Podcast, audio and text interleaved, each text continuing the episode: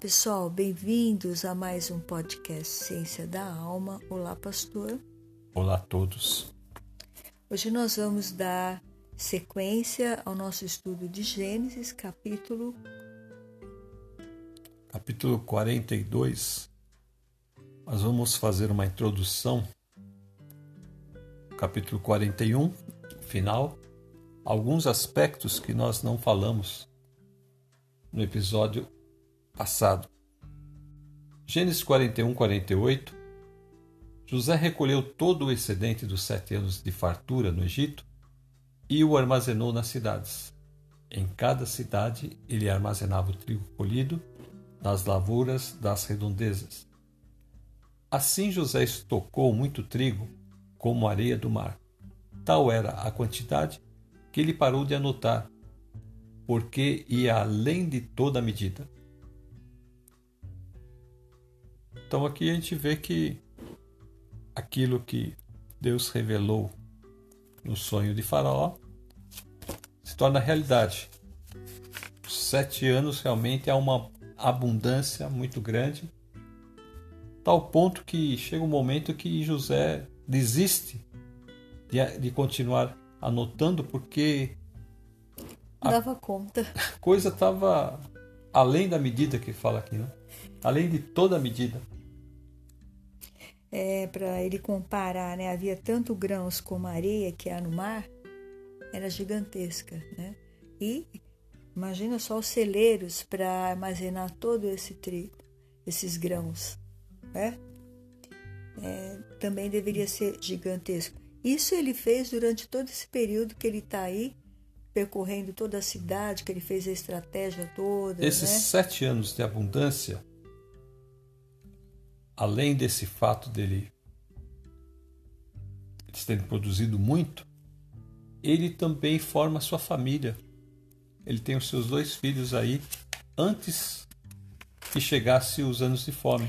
Também é uma colheita, né? Ele também está tendo os filhinhos aí. Deus manda dois filhos para ele. E do jeito que ele estava trabalhando, você vê que ele tem que ter uma equipe, né? Porque é, o trabalho era muito grande. Ele tinha muita gente trabalhando com ele. Devia ter uma equipe muito grande. Então ele tem tempo ainda para se dedicar à família. E é muito interessante o nome né, que ele dá aos filhos.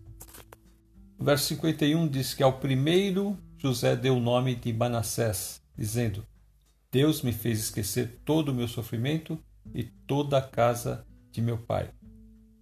Ao segundo filho chamou Efraim, dizendo: Deus me fez prosperar na terra onde tenho sofrido. Então, quer dizer, um fez ele esquecer e o outro fez ele prosperar. Que bênção, não é? Então os filhos deles já recebem nomes também abençoados. Olha, me esqueci de tudo que aconteceu de mal e quando eu olho para o Manassés, eu sei que está tudo apagado. Não tem mais nada. Lembrar. Primeiro né? ele esqueceu de tudo. E o segundo ele falou: Deus me abençoou aqui nesta terra. E quando eu olho para o segundo filho, falo: Olha como o Senhor me fez próspero nessa terra da minha aflição. Então ele fez né, um, um jogo de nomes aí muito bom para os dois filhos. Contou praticamente a história dele ali, né? E não deixou assim, né, um nome que pudesse prejudicá-los, né? Nenhum desses nomes prejudica nenhum dos filhos. São nomes bons que vão ter, é, trazer na personalidade dos filhos orgulho. Olha, eu fiz o meu pai esquecer de toda a dor, de todo o sofrimento. Então, quando ele olha para mim, ele não, não tem dor nenhuma. E o outro fala: Ah, eu fiz o meu pai ser próspero na terra da sua aflição. Então, os dois vão gostar dos seus nomes. E aí, então, termina os sete anos de fartura. E no verso 54, diz que e começaram os sete anos de fome, como José tinha predito. Houve fome em todas as terras, mas em todo o Egito havia alimento. É interessante também aí no versículo 55, quando todo o Egito começou a sofrer com a fome, o povo clamou ao faraó por comida e esse respondeu a todos os egípcios: Dirijam-se a José e façam tudo o que ele disser. É maravilhoso. Então é maravilhoso, pastor, aqui que ele está falando, né? Dirijam-se a José e façam tudo o que ele vos disser. E aí então foi aonde que José abriu os celeiros. Gênesis 41, 56 Quando a fome já se havia espalhado por toda a terra, José mandou abrir os locais de armazenamento e começou a vender trigo aos egípcios, pois a fome se agravava em todo o Egito. Verso 57: E de toda a terra vinha gente ao Egito para comprar trigo e José, porquanto a fome se agravava em toda parte. Então nós chegamos ao nosso capítulo 42. O verso 1 diz: Quando Jacó soube que no Egito havia trigo, disse a seus filhos: Por que estão aí olhando uns para os outros? Disse ainda: Ouvi dizer que há trigo no Egito. Desçam até lá e comprem trigo para nós, para que possamos continuar vivos e não morramos de fome. Aqui nesse versículo, numa outra versão, diz assim que Jacó soube que havia grãos no Egito e dá uma bronca nos filhos que estavam ali de braços cruzados, sabendo que o povo não tinha mais o que comer, né? Seus irmãos, o pai ali. Aí o pai tem que dar uma bronca nessa idade para os filhos ir lá para o Egito, ver se tem cabimento. Ninguém se dispôs a fazer nada, né? Aí o pai deu uma bronca, aí então eles foram. E no verso 3 diz: Assim dez dos irmãos de José desceram ao Egito para comprar trigo. Jacó não deixou que Benjamim, irmão de José, fosse com eles, temendo que algum mal lhe acontecesse. Aqui também chama atenção esse versículo, porque Jacó não deixa Benjamim ir de forma alguma. Ele está com medo de que algo vai acontecer com seu filho, porque o único que o único filho que ele tem que lembra de Ra Raquel, seu grande amor, é Benjamim, que José já não está com ele. Então, o que ele vai fazer se ele perder esse menino? É o único que lhe resta, entre aspas, né? Porque, na verdade, o outro filho, José, ainda está vivo. Mas aqui na cabeça de Jacó, o único que ele tem é Benjamim. Com Raquel é Benjamim. O verso 5: Os filhos de Israel estavam entre outros que também foram comprar trigo por causa da fome na terra de Canaã. Então a gente vê que todo mundo indo para o Egito comprar alimento. Como o Senhor falou, né? É, a, a, fome vinha e era uma fome mundial. Né? Só o Egito tinha alimento. Verso 6: José era o governador do Egito e era ele que vendia trigo a todo o povo da terra. Por isso, quando os irmãos de José chegaram, curvaram-se diante dele, rosto em terra. José reconheceu seus irmãos logo que os viu, mas agiu como se não os conhecesse. E lhes falou asperamente: De onde vocês vêm? Responderam eles da terra de Canaã para comprar comida. Então, no verso 6 aqui, eles chegam e se curvam. O sonho se torna realidade. realidade. Eles se prostram rosto em terra. Mas é no versículo 9 que ele vai ter essa reação de ver que o sonho dele vira realidade. E no verso 7, José os interroga: e eles perguntando de onde eles vêm. E eles respondem que eles vêm de Canaã, da terra de Canaã, para comprar comida. José reconheceu seus irmãos, mas eles não o reconheceram. Lembrou-se então dos sonhos que tivera a respeito deles e lhes disse: Vocês são espiões. Vieram para ver onde a nossa terra está desprotegida. Então aí, é, quando José tem essa lembrança, é como se ele tivesse uma reatualização da sua dor. Ele volta naquela cena que eles estão ali montando aquela cena toda jogando ele para lá e para cá, falando que vão matá-lo. E então ele tem essa reação.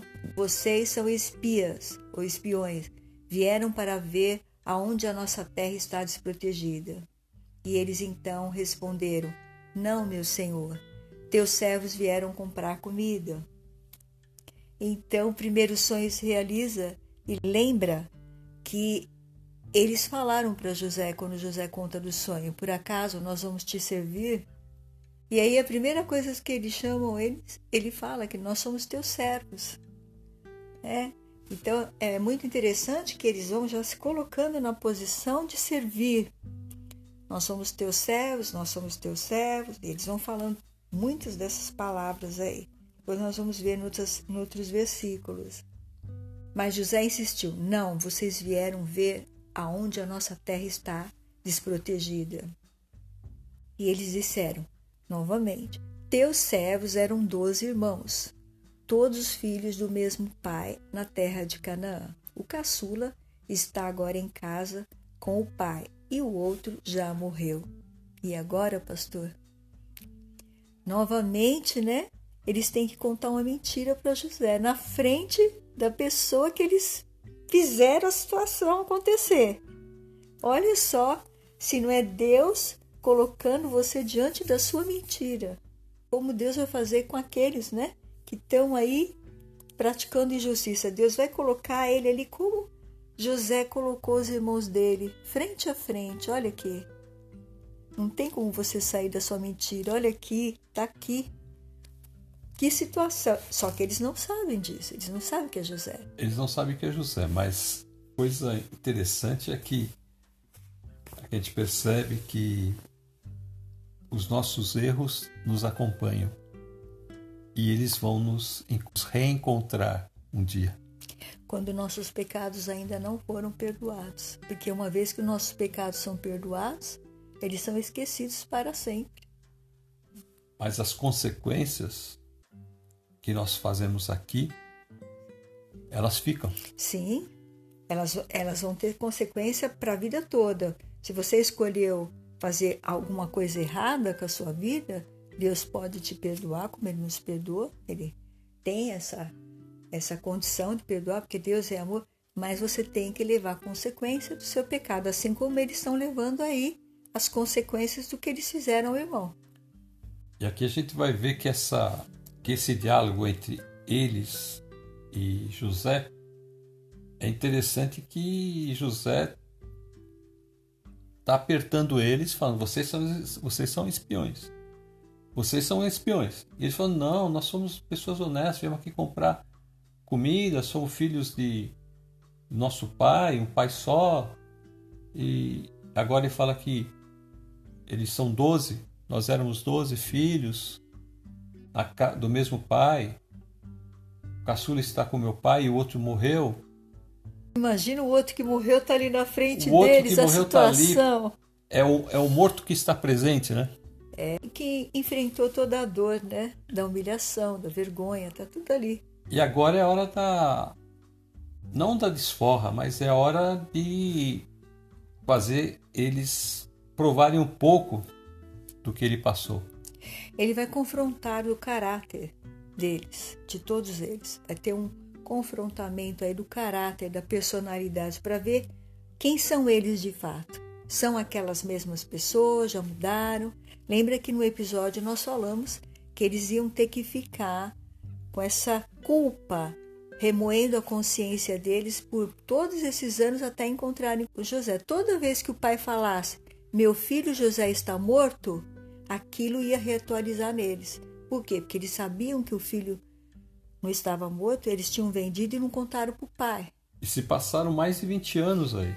Quer dizer, essa história estão levando com eles há mais de 20 anos. E essa história vai ser revelada, né? porque eles, eles estão aí na frente, Deus faz essa, essa junção né? do erro e da verdade juntos. Né? Tá aí a culpa deles o crime deles. Então eles, no verso 15, vocês serão postos à prova.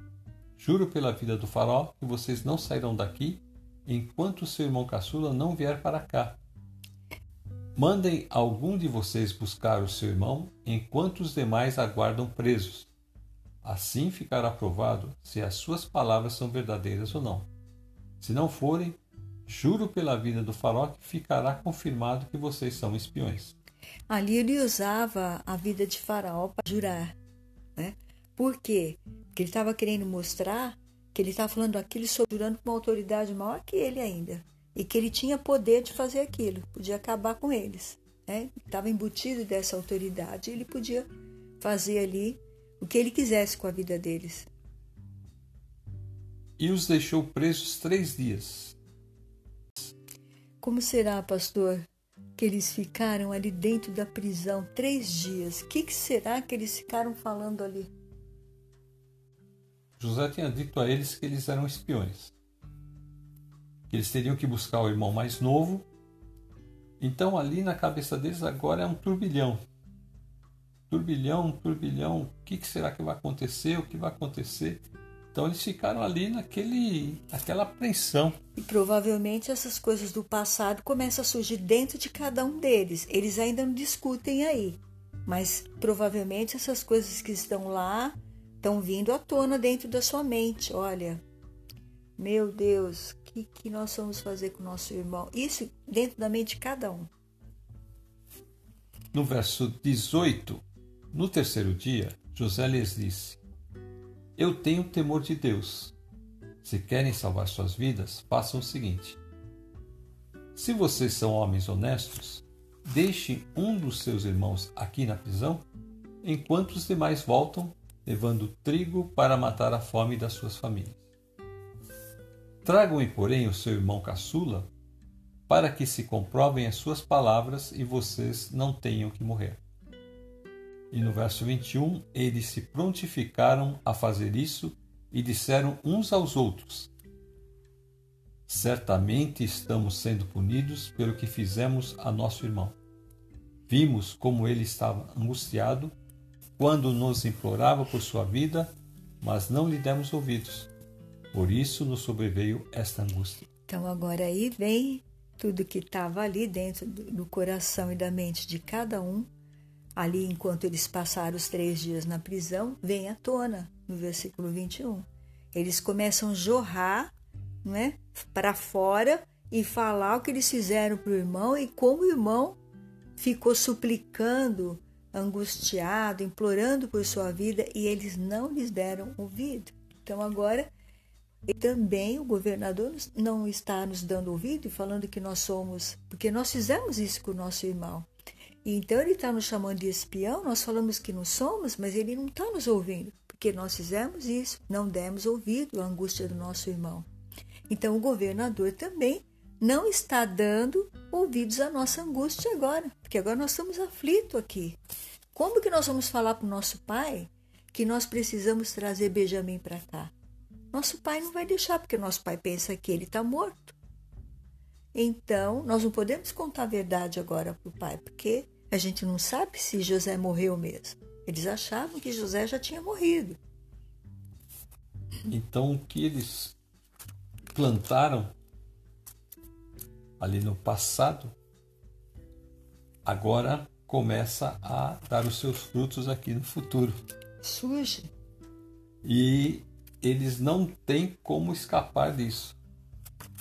E aqui eles, eles têm a, a certeza de que o que está acontecendo é devido àquilo que eles fizeram com seu irmão. E eles falam, eles afirmam: certamente estamos sendo punidos pelo que fizemos ao nosso irmão. É, então eles têm agora né, uma é, clara visão do que está acontecendo com eles nesse momento. E por que, que aquele homem está sendo tão duro com eles e cruel com eles? Porque eles foram duros e cruel com seu irmão. Eles estão colhendo aquilo que eles plantaram. É a lei da semeadura. Aquilo que nós plantamos, nós colhemos. Nós colhemos. E aqui ele, eles falam sobre angústia. Eles falam que eles viram como ele ficou angustiado e que implorava por sua vida. E eles não deram ouvido. Nós fizemos um episódio sobre isso. Qual foi o episódio, pastor? Foi o episódio 49. Então, se você quiser depois ouvir com mais detalhes, não é? Este episódio, ali a gente explica direitinho como foi quando os irmãos é, prenderam ele e mandaram como escravo para o Egito. Eles plantaram angústia, a angústia do irmão, e agora estão colhendo angústia. Você vê que o verso fala aqui que o, que o irmão estava angustiado e agora sobreveio esta angústia. Então você vê que aquilo que eles plantaram, eles estão colhendo. Exatamente, pastor. Ah. Incrível, incrível como que uma coisa vai puxando a outra, vai puxando, e é, é como se tivesse desenrolando aquele novelo que estava tudo escondidinho lá embaixo. Senhor está desenrolando tudo, trazendo tudo à tona. Impressionante. Você vê que o, que o processo que Deus quer fazer nessa família já está começando. Esse, esse desenrolar aí desse, desse novelo aí está começando, Deus está começando a puxar aquelas coisas do passado para por tudo para fora para fazer uma limpeza. Para poder limpar e, e fazer o que nem a, a mãe deles conseguiram fazer. Porque quando o avô traz aquela união, né, com a outra mulher para o pai deles, então tudo começou. Tudo começa dali. Porque ele queria Raquel, e foi dada essa outra esposa. Então, já começou errado, não tem como. Humanamente falando, pastor, não tem como arrumar essa situação. Porque Lia vai ter ciúmes de Raquel, Raquel vai ter ciúmes de Lia, e assim os filhos ficaram nessa divisão. E o pai, como nós já falamos nos episódios passados, o pai tem preferência pelos filhos de Raquel, que é a mulher que ele ama. Isso fica nítido para os outros filhos. Então, é difícil. Então, não tem como acertar essa família, tem que ser Deus mesmo. E Deus está fazendo isso. Deus promoveu toda essa situação no Egito para resgatar a, a lei, para fazer com que os, os da aliança fossem salvos, protegidos, mas também para curar esta família. O sonho vai mostrar para eles aquilo que Deus queria fazer. Então eles entendem porque Deus deu aqueles sonhos para José. Mas vocês não quiseram me ouvir. Agora teremos que prestar contas do seu sangue. Isso porque já desde o início de Gênesis, quando Caim mata o seu irmão Abel, o Senhor falou: O que você fez? Que o sangue do teu irmão clama da terra, né? Por justiça e vingança.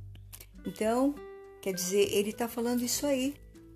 Vocês não quiseram me ouvir, agora teremos que prestar conta do seu sangue. Por quê? Porque o sangue do irmão, se tivesse morto, José, estava clamando também por justiça e vingança diante de Deus. Então é o que acontece. O Senhor falou disso, é o que acontece quando alguém morre, né? É, por assassinato, qualquer coisa que ele pede a vida de uma forma cruel o sangue dessa pessoa está sendo requerido na presença de Deus. E aí, pastor, no versículo 23. Eles, porém, não sabiam que José podia compreendê-los, pois ele lhes falava por meio de um intérprete. José está pregando uma peça neles também agora. Ele, José está ouvindo tudo eles falarem da aflição e José também está vendo que eles estão aflitos e angustiados. E José quer que eles fiquem nessa situação e vai colocar eles numa situação pior ainda. É, José está numa posição privilegiada. Ele está podendo é, ver os seus irmãos sofrerem um pouquinho ali. E ele faz toda uma cena, né? Porque ele não fala com eles diretamente, ele usa os, o intérprete. Então significa que ah, eles pensam que ele só sabe o egípcio, né? Provavelmente ele já domina a língua. E eles não sabem que ele está entendendo o que eles estão dizendo. Veja que é tão sério isso quando José ouve eles falarem, aquilo, aquela dor voltou tudo nele, porque veja, José retirou-se e começou a chorar. Então, a angústia, né, que estava ali sufocada, com raiva, ressentimento desses irmãos, veio tudo à tona. Veio tudo. Então, ele chorou, mas logo depois ele voltou e conversou com eles de novo. Então escolheu Simeão e mandou acorrentá-lo diante deles. É uma coisa admirável aqui, né? Que ele. A, a questão do autocontrole, né? Como ele consegue se manter ali na frente dos irmãos de uma maneira assim como. É, ele se, parece que ele se colocou numa posição assim, como ele estivesse atuando, né?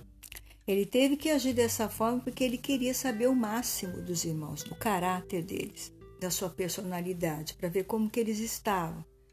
Porque só então ele poderia confiar nos irmãos. Se os irmãos continuassem com aquele caráter, por exemplo, se ele não tivesse ouvido essa conversa dos irmãos, então era suspeitoso. Os irmãos ainda estavam ali por cima. Né? Mas como eles começam a falar isso, a gente pode ver que todas as vezes que acontecia algo de ruim com eles, provavelmente eles traziam à tona esta conversa. Aí bate o arrependimento, né? Porque aquilo que está ali na consciência deles, daquilo que eles fizeram, vem à tona. Você vê como que a nossa consciência ela nos cobra. Eles estão cobrando aí eles mesmos daquela atitude que eles tiveram com José.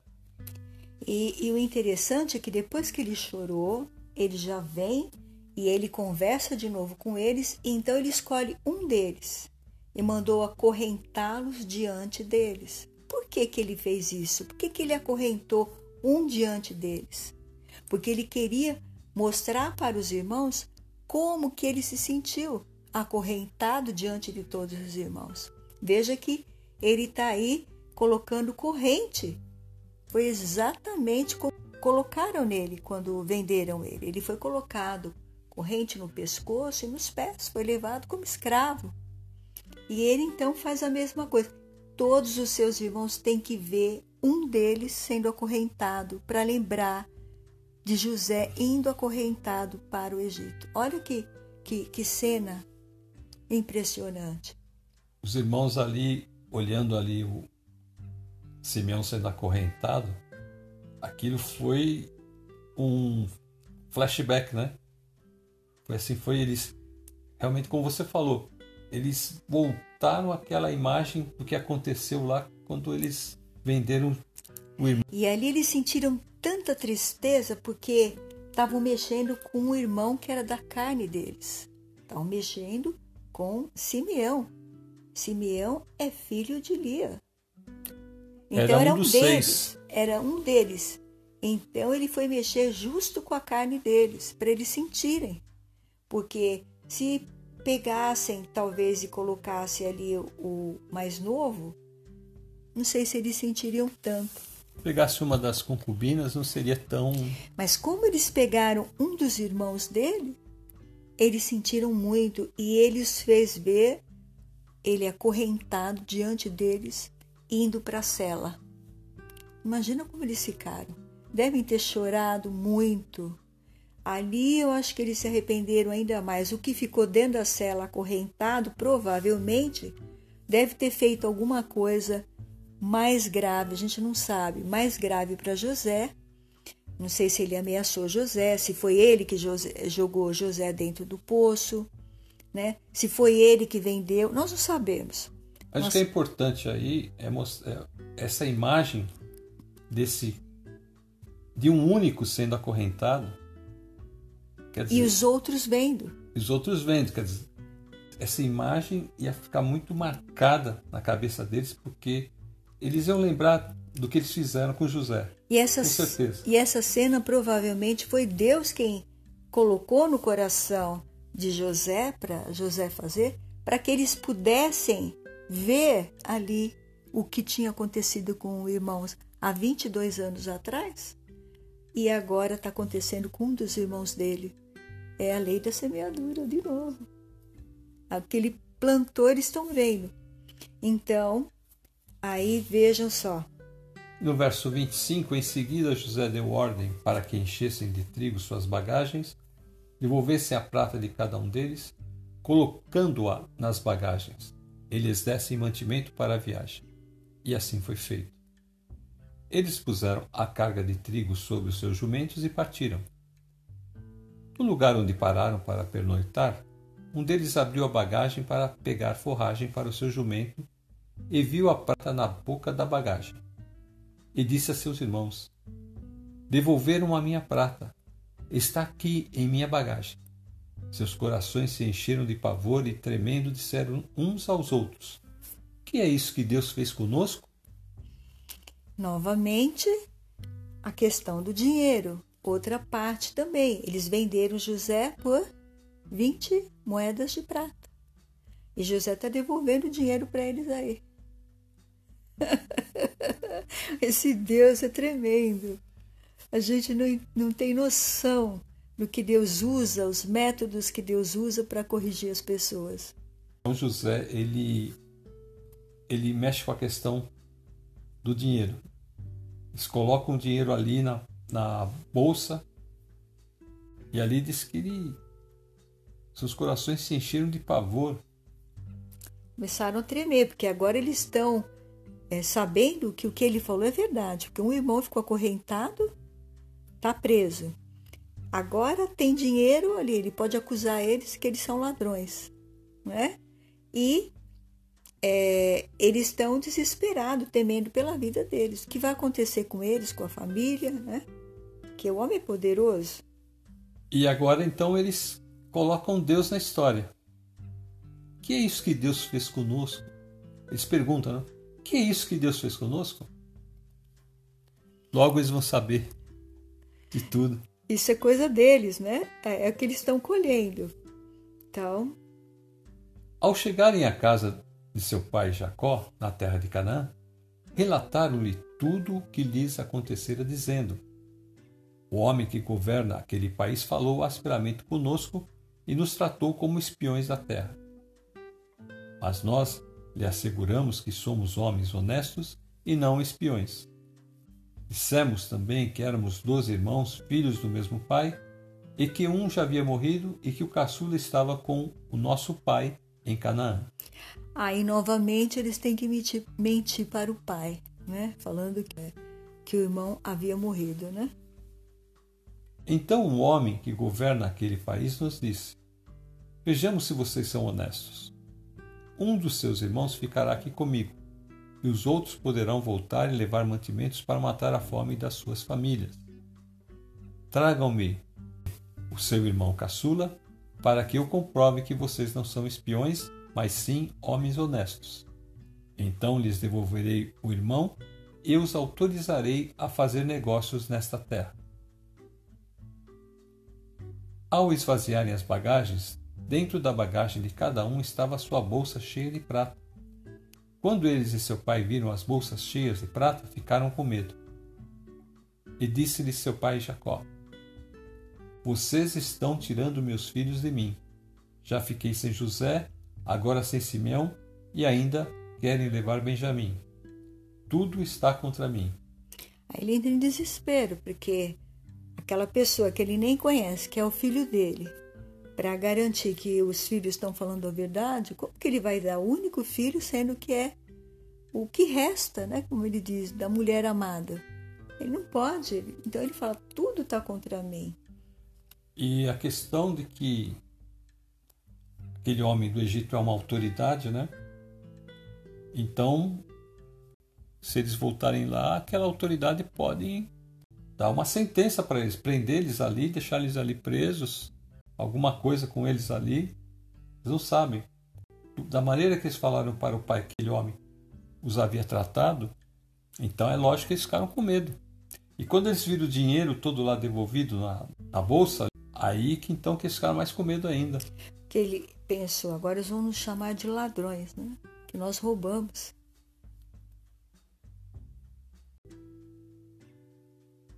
E no verso 37, então Rubem disse ao pai: Podes matar meus dois filhos se eu não o trouxer de volta. Aí foi uma forma, né, desesperada de Rubem chamar a atenção do pai dele para deixar uh, Benjamim ir com eles, né? Mas o pai não quis nem saber desse drama todo aí que Rubem fez, porque o pai não confia em Rubem, desde aquilo que ele fez com a concubina dele. Deixa-o aos meus cuidados e eu o trarei. Mas o pai respondeu: Meu filho não descerá com vocês. Seu irmão está morto e ele é o único que resta. Se qualquer mal lhe acontecer na viagem que estão por fazer, vocês farão esses meus cabelos brancos descerem à sepultura com tristeza. Então vocês serão culpados da minha morte se acontecer qualquer coisa com Benjamim durante a viagem. Né? Ele não sabia o que podia acontecer. Então ele estava muito desesperado. E aí ele fala que não e fica assim. O capítulo termina assim. Eles usam aqui nos versículo 10, no versículo 10, é, eles se apresentam para José como teus servos. Teus servos vieram comprar comida. No versículo 10. No versículo 11 eles falam de novo. Teus servos são homens honestos. Né? Eles estão usando a palavra teus servos novamente.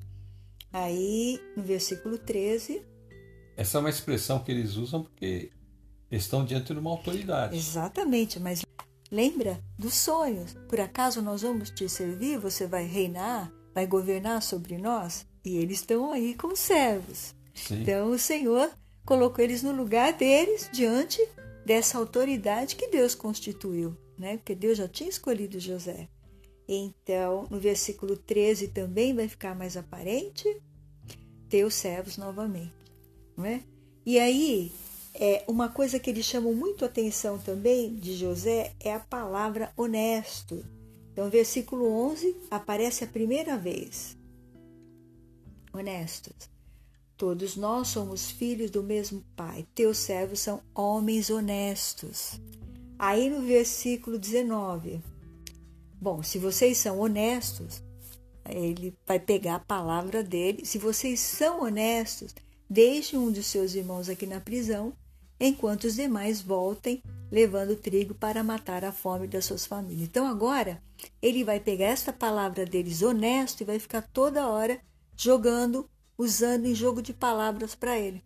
Já que vocês se dizem que vocês são honestos. Vamos ver onde aparece de novo. No versículo 31 eles estão contando para o pai, não é? E aí o que, que eles falam no versículo? Mas nós lhe asseguramos que somos homens honestos e não espiões. E no versículo 34 aparece novamente essa palavra honesto. Então, ele falando de novo, com, então, comprove que vocês não são espiões, mas sim homens honestos. Foi o próprio José quem falou isso para eles. Eles estão repetindo para o pai aí. Então eles estão muito falando da honestidade deles. Então você você vê que para eles esconder o que eles fizeram, eles tiveram que ter outras atitudes. Que aquilo ficou tanto na no inconsciente deles e vinha toda hora na consciência e acusava o que eles fizeram com irmãos, que eles foram mudando de atitude, eles foram se tornando pessoas mais decentes, pessoas mais honestas, não é? Então, o que, que é uma pessoa honesta? Uma pessoa honrada, ela é decente, ela é uma pessoa digna, não é? Uma pessoa distinta. E eles eram assim quando eles estavam com José? Não. Eles eram isso aqui, olha, eles eram desonrados, indignos, incorretos, inescrupulosos, desleal, corruptos. Eles eram mentirosos, trapaceiros, vigaristas, eles eram tudo isso. Ou exatamente o oposto é, de uma pessoa honesta, não é? Então, como José conhecia esse lado deles, José agora precisa colocar essa palavra que eles usam ali como honestos, a prova. Então é a palavra honesta que ele está provando. Então, já que vocês estão dizendo que vocês são honestos, então eu quero ver. Vou pôr vocês à prova para ver se vocês são honestos de fato. Que bom tempo se passou. Eles tiveram mulher, filhos. Então as coisas começam, a cabeça começa a mudar um pouco. Principalmente quando eles são pais, né? Que aí eles vão sentir o que o pai sente por um filho, o amor, eles vão sentir o que o pai deles sentia por eles e também sentia por José e por é, Benjamim, porque a mãe deles tinha morrido e ele tinha que ser pai e mãe para eles, não é? Então ele tinha uma afeição maior ainda por esses meninos, não só porque ele amava Raquel, mas porque eles não tinham sua mãe por perto. E agora então eles vendo com esses olhos de pai, né? Como você falou, eles estão começando a perceber que que aquilo que eles fizeram para o irmão e para o pai uma coisa muito terrível. Você imagina quando for descoberto a mentira deles, o pai, o pai então saber que passou vinte e tantos anos, mais de vinte anos, sem poder ter o convívio com o filho por causa desses irmãos. É, provavelmente quando eles vão buscar o pai, eles não devem contar para o pai, olha, foi nós que vendemos. Eles vão deixar para contar para o pai, quando vão deixar José contar para o pai, porque se eles contarem para o pai antes do pai chegar lá, acho que o pai morre de tanto desgosto. Mas será que Jacó vai saber da verdade? Claro que vai saber. Que foram os irmãos que venderam? Claro que vai saber. Vai saber de tudo. Mas aí próprio José vai falar: Pai, era necessário. É lógico que eu não precisava passar por isso. Mas Deus usou isso para me trazer aqui. Não é? Porque Deus foi usando cada. Ah, Jacó, Jacó vai querer dar uma cajadada em cima do. Quando o Jacó souber, Jacó já tem bronca desses meninos. Imagina só, Deus também tem que trabalhar no coração de Jacó, porque não vai ser fácil, não é? Mas é uma coisa que ele não vai esses anos ele não vai recuperar jamais. Jamais. Agora, a bênção é, é que ele vai poder ver o filho dele numa posição tão maravilhosa, isso vai recompensar toda a dor e sofrimento que ele passou. É que a, a verdade é que quando você descobre uma coisa tão boa, que é que o filho está vivo, você acaba esquecendo o resto. Né? E o orgulho de saber que esse filho é o governador do maior país que eles conhecem, o Egito. De toda aquela riqueza, ele é o governador.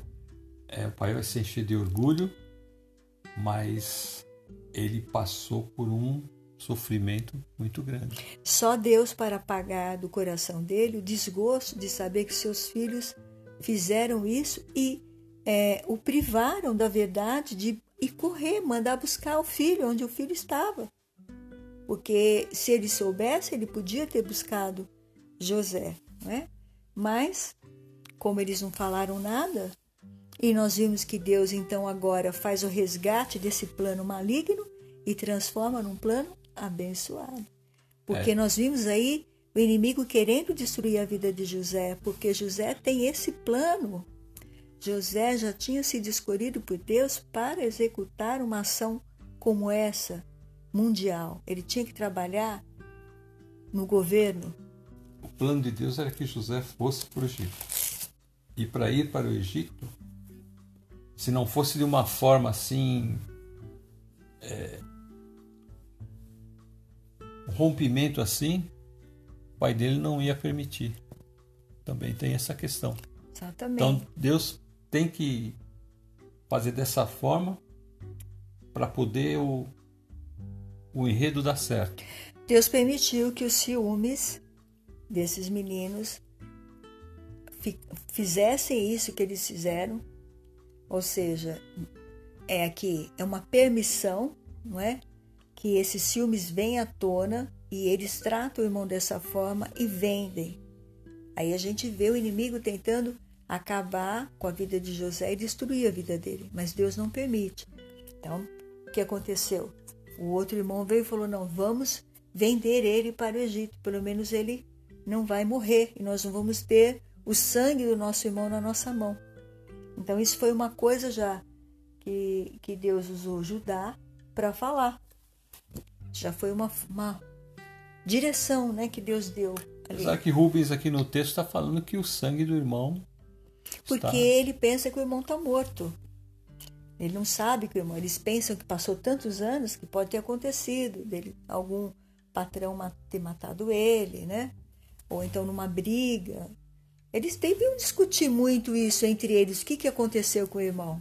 É, porque um servo, quer dizer, um escravo, né? escravo ele pode sofrer qualquer acidente a qualquer momento, pode morrer, né? Ali, né? Exatamente. Então, nós sabemos qual era o tipo de trabalho que o nosso irmão está fazendo lá. Será que ele está vivo? Será que ele pegou um, um dono muito bom, muito ruim? Então, eles discutiam isso entre eles ali quando eles estavam. Mas certeza? Eles falam aí com certeza que ele está morto. Eles acham que ele está morto, então eles têm essa certeza, porque ele fala, né, que o sangue do irmão está requerendo agora deles, né, a vingança e justiça.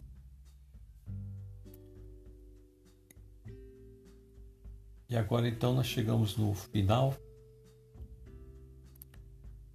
E Jacó se fala com os filhos, né? Eles estão tirando todos os filhos dele. É, ele é um bom pai, ele quer ficar rodeado dos seus filhos, já está velho, né? Agora que ele precisa desses filhos perto, não é? E ele não quer ter mais desgosto. Ele teve muito desgosto desde que esse menino nasceu, que já recebeu esse nome, um nome que era de uma pessoa trapaceira, que não era, não tinha nada a ver com a personalidade dele que a gente vê. Já estudamos todos os episódios de Jacó. Quem quiser ver os episódios, assista os episódios anteriores que vocês vão ver a personalidade de Jacó como era. Não tem nada a ver com o nome dele. Esse nome já foi uma maldição na vida dele. E a partir desse nome, tudo de errado dá na vida dele. O nome dele, por ser trocado como enganador, que não tem nada a ver, a raiz do nome é parecida, é, o nome dele é calcanhar. Enganador tem a mesma raiz, mas não é, como nós já falamos nos episódios. Então, tudo de errado aconteceu com ele, agora Deus vai mostrar que, na realidade, a vida dele está sendo guardada desde o início por Deus, não é verdade? E que as coisas ruins acontecem, mas Deus abençoa, transforma. Fazer as contas, as perdas e ganhos, então Deus coloca ele numa posição muito elevada e agora ele quer ver os irmãos, se esses irmãos também vão vão mudar de vida, vão corresponder né, ao que Deus quer deles. Então é isso que ele está tentando aí é, perceber se houve mudanças né, na vida desses irmãos. Então, que mais que nós devemos deixar bem claro é que o texto está mostrando o tempo todo que Deus tem um plano desde o início da vida de Jacó, dos seus filhos, e desse menino José, né? Ele foi separado para fazer essa missão, ele interpreta sonhos e depois Deus usa a boca de Faraó para exaltar ele, para honrar ele, e ele está honrando o nome de Deus nessa nova nação, porque ele está fazendo um trabalho maravilhoso e isso vai ser bênção para toda a família dele e todos os descendentes de Jacó que vão se formar a nação de Israel a partir desse povo que vai se formar no Egito. Agora a família dele vai colher frutos, os frutos do trabalho dele. Né? Ele, ele abriu caminho para eles poderem então irem para o Egito e ali ficarem.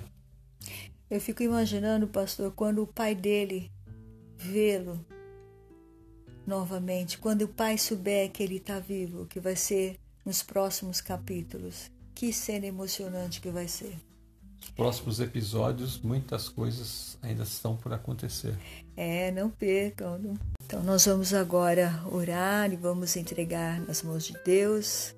Deus tem seus propósitos, não é? Para cada um de nós. Então, Deus tem um propósito também para a sua vida E mesmo que tenha acontecido coisas ruins, como na vida de José, na sua vida, na minha, ou de outras pessoas que estão ouvindo esse estudo, saiba que Deus ele vai fazer a, a sua vida mudar.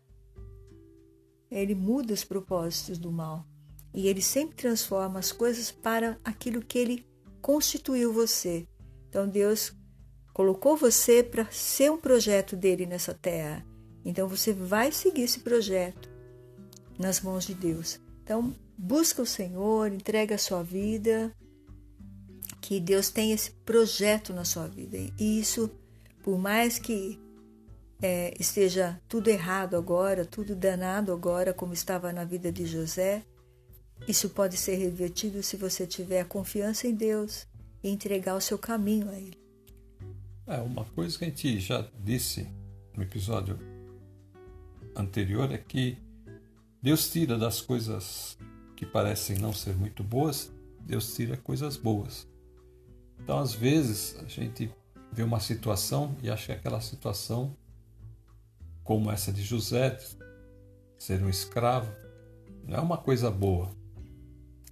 Mas Deus então começa a mudar, como a gente falou no episódio passado, em um minuto Deus pode mudar tudo. É só nós nos entregarmos a Ele, nós chegarmos à presença dele com humildade e nos colocarmos diante da presença de Deus. Ele é um Deus que quer resolver essas questões, muitas questões. Amém? Vamos, Amém. vamos encerrar? Amém. Vamos orar? Vamos orar. A irmã ora? Amém.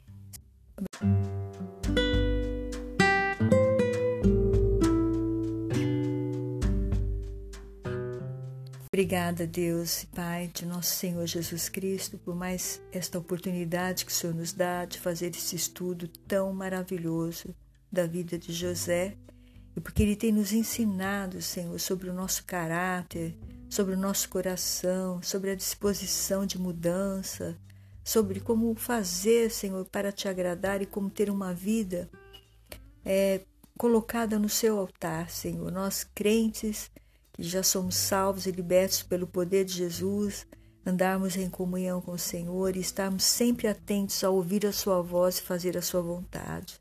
E aqueles que ainda não te conhecem, há um chamado para que eles venham diante do Senhor também Venham se arrepender dos seus pecados, entregando sua vida a Cristo, para que eles possam ser perdoados. E sendo perdoados, eles venham ser livres para seguir o caminho que Deus tem para eles, seus objetivos, o seu plano real para cada um deles, Pai. Que eles venham seguir esse plano que o Senhor traçou para eles, não o plano que eles estão agora, tristes, abatidos, derrotados, mas libertos, salvos, felizes e na paz do Senhor Jesus. Que o Senhor venha guardar a todos em nome do Senhor e que o Senhor nos dê uma vida abençoada aqui para nós podermos servi-lo e andar na sua presença. E assim seja em nome do Senhor Jesus. E eu já vou me despedindo. Fiquem todos na paz do Senhor Jesus e até a próxima. Também quero me despedir. Fiquem com Deus e até a próxima.